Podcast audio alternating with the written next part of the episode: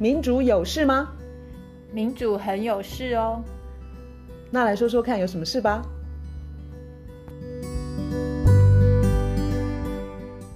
大家好，我是倩怡，我是月韶，拿着凳子来听故事啦。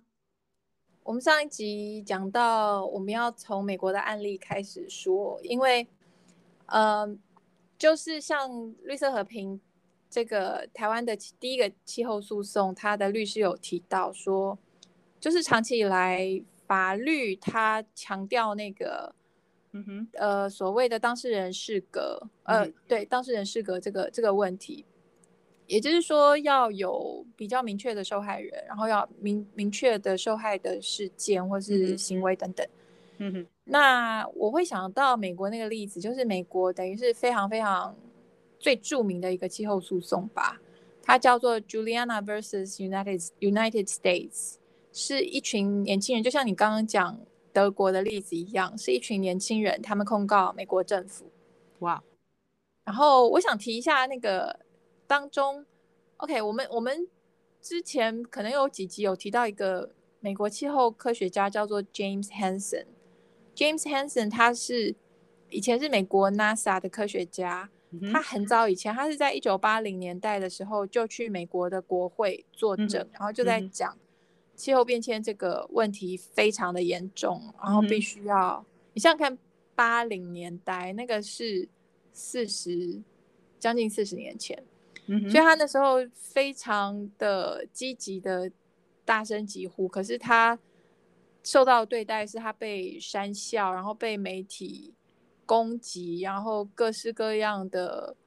不友善的对待，所以他就有点某种程度的打退堂，打退堂鼓。他就想说，因为他是一个不善言辞的科学家，很会做研究，可是他没有办法去就是了解，不是他们的对手，不是那些媒体或是那些石油公司的对手，所以他那时候就回去做他的研究。嗯哼，然后到了两千年。大概两千不知道零几年的时候，他又重新出山。他那时候写一本书，是算是我对气候变迁的启蒙的一本书之一。嗯、那本书叫做《Storms of My Grandchildren》，就是我孙子孙女那个时代的暴风雨。嗯、哼他的意思是说，我记得那本书里头有一张照片是他的孙女的照片，大概一两岁大、两岁大的小孩子。他会写那本书，他说。他必须要重新再出来，就算他说话很笨，他也要出来再说。嗯、他说，否则的话，我的孙子孙女当他们必然会遭遇到气候灾难的时候，他们会怪爷爷，因为他们会想说，爷爷都知道，爷爷、嗯、是 NASA 科学家，然后知道这么多，知道一切的气候的运作，可是爷爷都知道，但是就是没有讲清楚，然后害得。这些年轻人，他们到他们不管是二十岁、四十岁、六十岁的时候，要面对很恐怖的气候灾难。是的，所以我会提到 James Hansen，他其实他在台湾也很有名。他几年前在台湾获得唐奖，然后他也来过台湾。哦，那他跟台湾有关？嗯哼，对，他真的是非常知名的科学家，就气候科学家。我会提到他，是因为美国这个有名的气候诉讼案是一群年轻人。然后这群年轻人里头有一位就是他的孙女，就是那本书里头，对，那个孙女在这个提告的时候应该已经十几岁。那这个有名的这个气候诉讼案，呃，Juliana versus United States 是一群年轻人，最小的才八岁，哇最大的才二十一岁。他们在二零一五年的时候就是去法院告美国政府，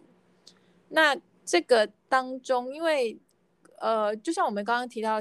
呃，绿色和平还有那个简凯伦律师他们提到的这些法律攻防上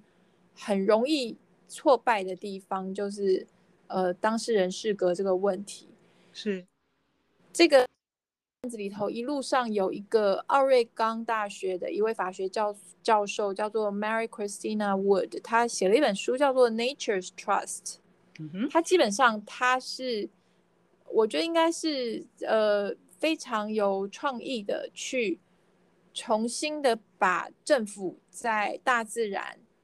里头的，就是他的呃照护或者是管理的角色，做一个更清楚的一个论述。嗯，所以他的意思是说，为什么我们大有资格、大有权利去提高要政府负责？因为其实政府的角色，它是一个信托人，它是一个公共信托，嗯，所以我们纳税人，我们是去信托政府。嗯哼。你要好好的去照护跟管理大自然，你不能够把大自然的资源让它流失殆尽，太快的就是都被掏空。所以他对于他对于政府的理所当然的角色，宪法上面政府该做的这个角色，他就直接是这么的去定义。所以他特别点出来说，目前现况底下，政府呢，他虽然说拿了纳税人的钱。然后他是受到信托，但是政府在角色上，他是去做，不是信托信托的这个公司或是信托人该做的事，反而是到财团那一边，他把我们信托到他手中的这个大自然拿去给这个财团，让他们图就是获利。譬如说这块地交给财团，你去开发。然后这个大气交给财团，你去污染都 OK，我给你执照，我甚至给你补助，嗯、我帮你立法，我帮你护航。那他这个这位教授，这位 Mary Christina Wood，他的论述就是说，嗯、那其其实政府它是一个，这是一个公共信托的一个关系，那你违反了这个信托，对，违反了我们的信任，你把我们交在你手中要好好照顾的大自然，这样的拿去给。财团破坏，那当然我在法院可以告你，当然我在法院就有 standing，、嗯、我就有这个资格去提告。就是人民跟政府的关系是我委托你做管理，但是你把这个自然管理的太差了，所以我可以去提起诉讼说你错了，你对辜负了我的委托，你失职。对，所以我觉得这个论述应该是对于呃气候诉讼在全球可能都，我猜啦，当然我没有实际的证据，就是我猜多多少少这个对于法官的判决可能都有一些都有一些影响。那我希望在台湾我们在讲绿色和平这个例子的时候，因为我们现在当然不知道结果嘛，因为它还在进行当中。然后台湾我们当然知道它它就是法院在这方面是非常的。比较保守吧，讲非常好听。然后我就觉得国外的这些判判例啦，这些论述啦，能够能够帮忙让台湾的司法能能够从一个比较，也是像刚刚讲的，像美国这个这个例子，它的一个思考角度去去进行。那美国这个例子，它目前它。法院确实是判说没错，的确，就是政府他有那个责任义务，就是宪法上他就必须要保护人民，因为他政府不是为了保护大自然而保护大自然，他是因为人民必须要仰赖一个健康的大自然，人民才能够生存。嗯，对，了解。嗯哼，人民的生存在你政府破坏大自然，或是帮着财团破坏大自然的过程当中，就威胁到人民的生生存，所以。呃，美国的他这个是什么？第九巡回法院他们判这个案子，他是判说没错，政府就是有那个义务，有那个责任，所以这一点上面他是判说政府有这个责任，有这个义务没有错。可是这个案子，呃，法院他是说，但是因为法院虽然认同原告的这个主张，但是法院没有能力去。嗯哼，譬如说逼迫行政、立法部门他们做些什么事，所以就变成说，他这个虽然说法院认同说原告的主张，说政府有那个责任、有那个义务，应该要保护这些年轻人他们未来的生存的这个机会，可是法院没有办法去强迫行政跟立法去在气候变迁的治理上面做任何的事情。所以这些年轻人，他们现在还在继续继续的努力吧。他们要要申请一些什么修改告诉这些东西，这些比较比较法律的东西，我就我就比较不熟悉。可是，呃，有那个就是哥伦比亚，美国哥伦比亚大学，它有一个法学院的一个 Sab 呃 Sabine 呃气候诉讼中心，他们有我听他们一个很有意思的 podcast，他有讲到说，从我们刚刚讲那些荷兰、德国、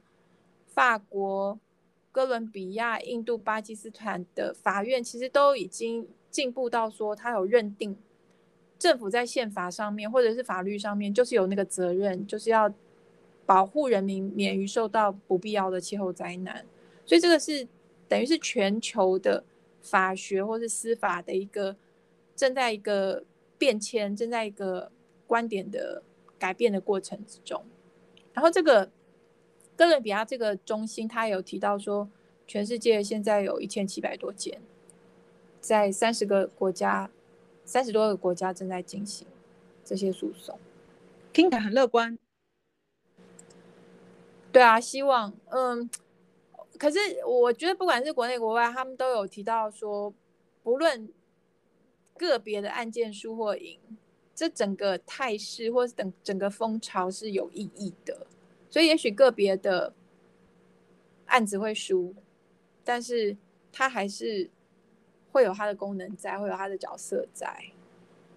当然有喽，因为你想想看啊，现在的官员。如果没有人去去刺刺他，去叮咛他，去督促他说：“哎哎哎，你现在那个碳排的目标到底定的怎么样啊？你现在说要修法，要怎么修？如果大家都不是非常的好事，或说勤快，那他就他就安安静静的，反正也没有人来来来来来吵。我我现在看那个我们。”台湾、哦、国家温室气体减量目标规划，我们定定的二零二五年的愿景是比基准年，我们定的基准年是二零零五年，是减百分之十。其实我完全看不懂这是什么东西，因为我们的基准年，我们当初的基准年都不一样，所以那个降降幅那个比例其实。我不晓得是不是要看那个数字，但无论如何，无论如何，我们现在的蔡英文总统他已经喊说，二零五零年要达到碳中和的目标。你觉得这是算是乐观的目标吗？我觉得那个入法总比没有要好，但是这里头，我想我们这一次没有办法谈，但是我以后想说，我们要有一集要谈那个碳中和这个概念，或者是所谓的近零碳排这个概念。老实讲，这个这个词啊，现在已经受到很多的批评了。因为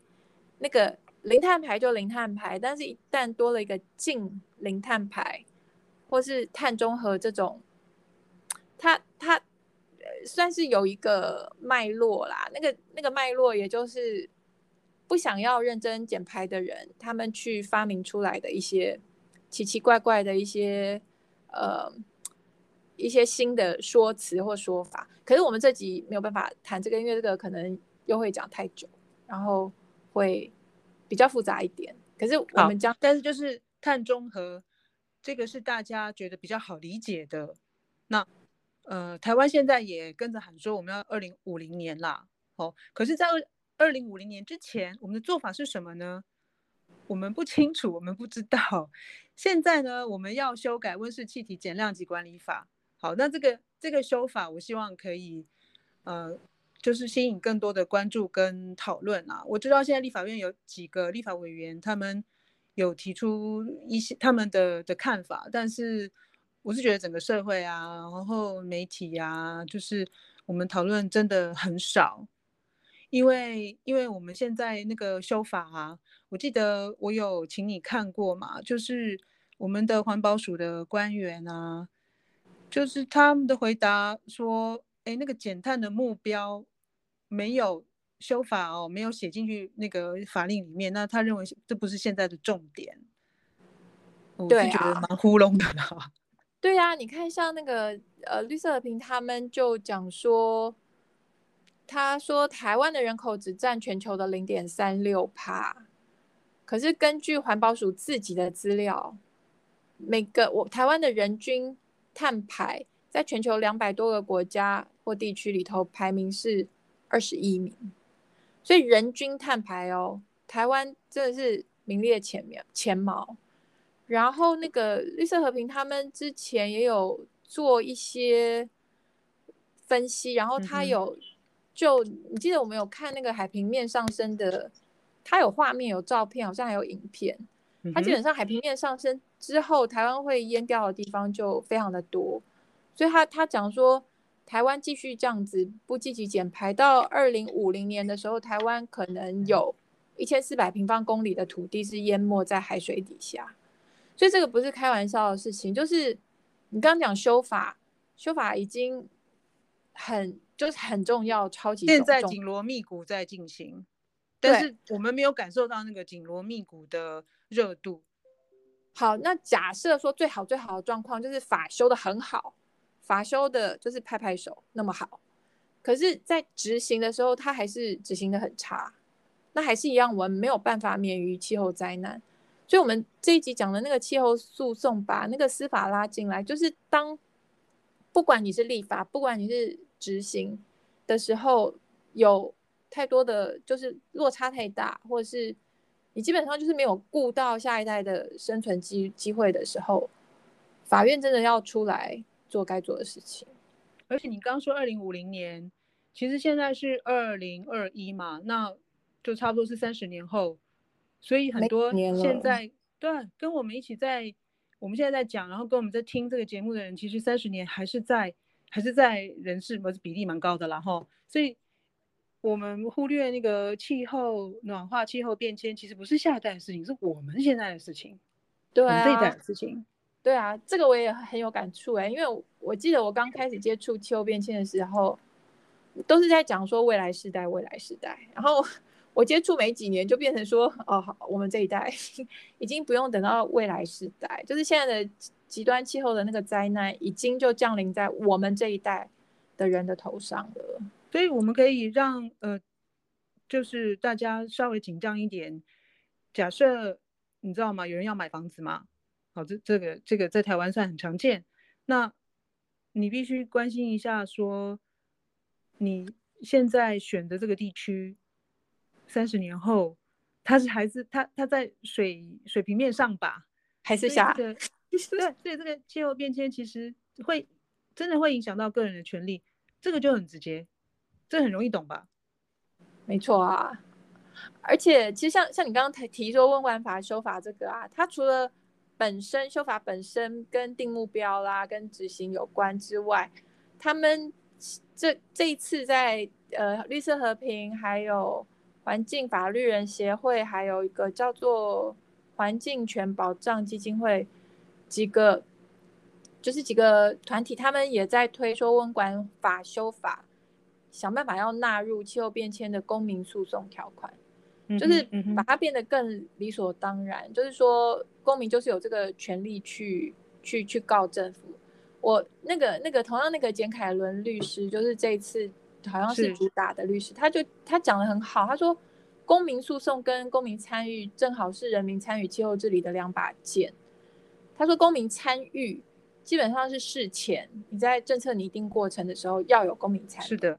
然后公民诉讼是事后，就是对法在那边了，或者是法太好，就是不管是好或是太烂，那公民他要可以去，要逼政府去采取有效作为，就是叫政府不要躲避责任。对，对啊，没错，所以把司法拉进来，然后也同时公民就是以更大的力道的去参与、跟关心、跟监督、跟。批评吧，就各方面，我觉得都都太重要了。嗯。我们这几年看很多那个极端气候变极极端气候的的的情况，其实是蛮蛮令人丧气的，就是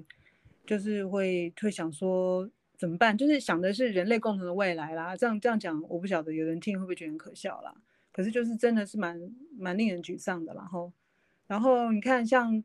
这几年，尤其今年这样陆续出来。好几起这种气候诉讼的例子，